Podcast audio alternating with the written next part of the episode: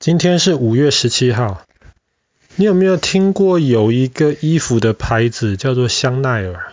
呃，Chanel，它的标志是两个 C，黑色白色。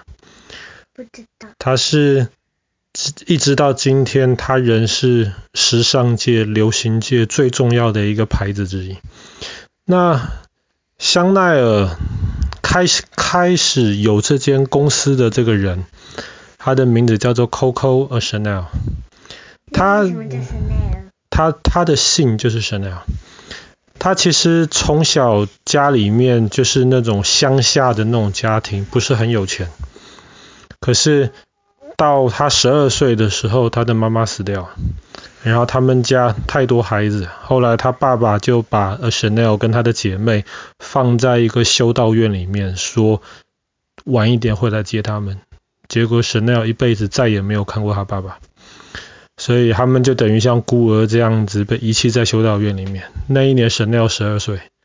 那你知道修道院里面的生活其实很无聊，然后他们基本上等于也被关在里面，修女也不太让他们出去。那每天他们做的事情就是修女会教他们怎么样做衣服，怎么样剪裁衣服，然后主要是希望他们可以学会一个东西。然后到时候可以顺利找一个人嫁出去这样子。那在修道院的生活是很压抑的。可是到了十八岁的时候，那神奈就受不了，他就逃出去了。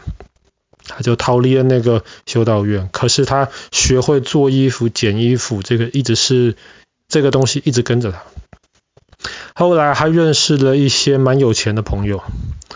然后这些朋友他们看到了。Chanel 有这种做很漂亮的的这些衣服、帽子的才华，所以他们就支持 Chanel，然后在巴黎一个很贵的地方开了一个店。那个地方那一条街上面都是很贵的商店啊，都是卖那种很贵很贵的衣服或者很贵很贵的行李箱。那个时候出去旅游是很少的事情，所以卖行李箱，而且那种高级的行李箱是非常非常贵的。那 Chanel 就在他的朋友的支持之下，在那旁边开了一间帽子店。帽子在那个时候不是什么很了不起的东西，所以大家不会有人想到，哎，怎么一间帽子店会开在这么高级、这么租金这么贵的一条路上面去？哎，可是 Chanel 的帽子真的很好看，做得很漂亮，然后跟以前那种贵族小姐们她们戴的那一种很复杂的那种帽子不太一样。你知道，在十九世纪末、二十世纪初的时候，那种有钱人家的小姐，她们其实是蛮辛苦的。你如果有去一些博物馆里面看到，在在那个时候上流社会的女孩子，她们出门，她们穿的衣服很多很多层，都一定要有人帮她们穿，她们自己没有办法穿衣服。对，比方说，因为为了让她们看起来很瘦，所以她们的衣服通常腰的地方都会拉，对，绑得特别特别紧，那个马那个马甲很痛，然后。为了让腰看起来瘦，他们的裙子通常就会是蓬蓬的，很多很多层很重，而且裙子下面有时候还会有那种支架罩在里面，把那个裙子撑撑起来。所以那个时候其实很对，其实很漂亮，但是很不方便。后来那 Chanel 的帽子店经营的不错，他后来就在巴黎的另一条路上面开了今天我们知道的 Chanel。这间衣服店，他是做那种高级的定制的衣服，所以当时那 Chanel 就是当人家都是在做那种很复杂然后很难穿的衣服的时候，那 Chanel 那个时候就开始试着把男生的那种裤子。弄成可以让女生穿的，让女生可以穿裤子，然后让女生不要穿那种很多蕾丝、很多颜色、很复杂的衣服，就是黑色、白色很简单的衣服。但是，呃，Chanel 因为他从小就在修道院里面学着做衣服，所以他的衣服通常其实都剪裁的很舒服，而且好看。而且修道院里面很多那种教堂里面的那种图案，其实看起来非常的高雅。所以这些东西后来都被用到那 Chanel 的衣服店里面去。所以哇，跟那些看起来很漂亮，可是穿起来非常麻烦又不舒服的那种衣服比，哇，马上巴黎的上流社会的这些女孩子们都被 Chanel 的衣服吸引住了，她们都要找 Chanel 去订衣服、去订帽子。那 Chanel 在这个时候再也不是一个很穷的乡下姑娘了，她那时候开始越来越有钱。可是很快他就发现一件事情，这样子他可以赚很多钱没有错，可是这样子赚钱其实是很辛苦的，因为这些是是高级定制的衣服，没有工厂，那全部的衣服都是要一件一件的来。弄。对，甚至一件一件的来设计，所以虽然他可以赚很多钱，可是赚的钱很辛苦。他很聪明，他后来就想说，有没有什么东西是我只要弄出来之后，我什么事都不用做，我就可以赚钱的呢？有一个东西是这样子，香水，香水，很好的衣服可以放很久，不用再买新的，但是香水要用，在那个时候特别上流社会的人，他们常常用香，要用。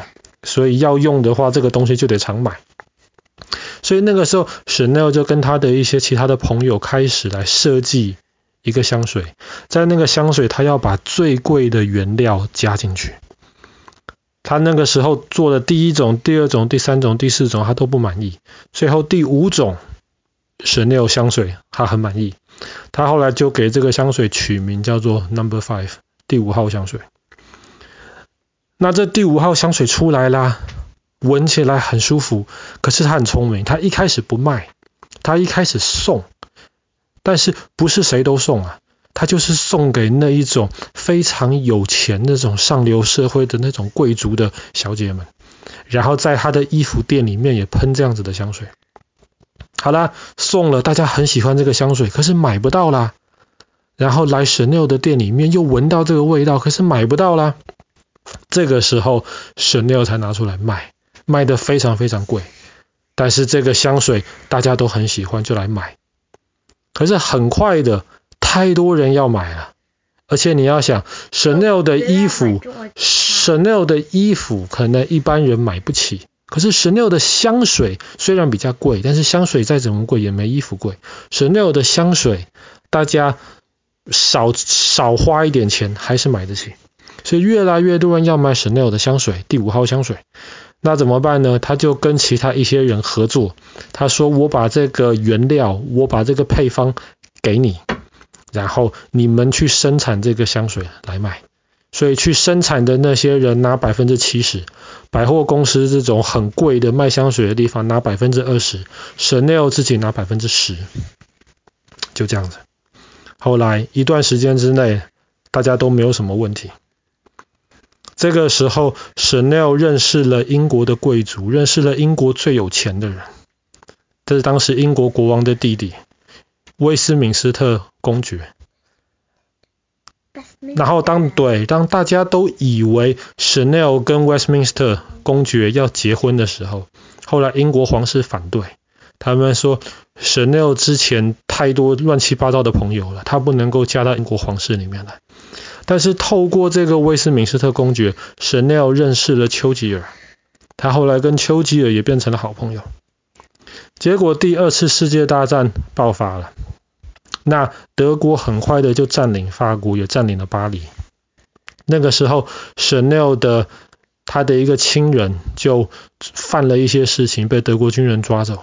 那 Chanel 就想办法想把他的亲戚救出来，德国军人就说可以啊。那么你要帮我们做一件事情，你跟丘吉尔熟，对不对？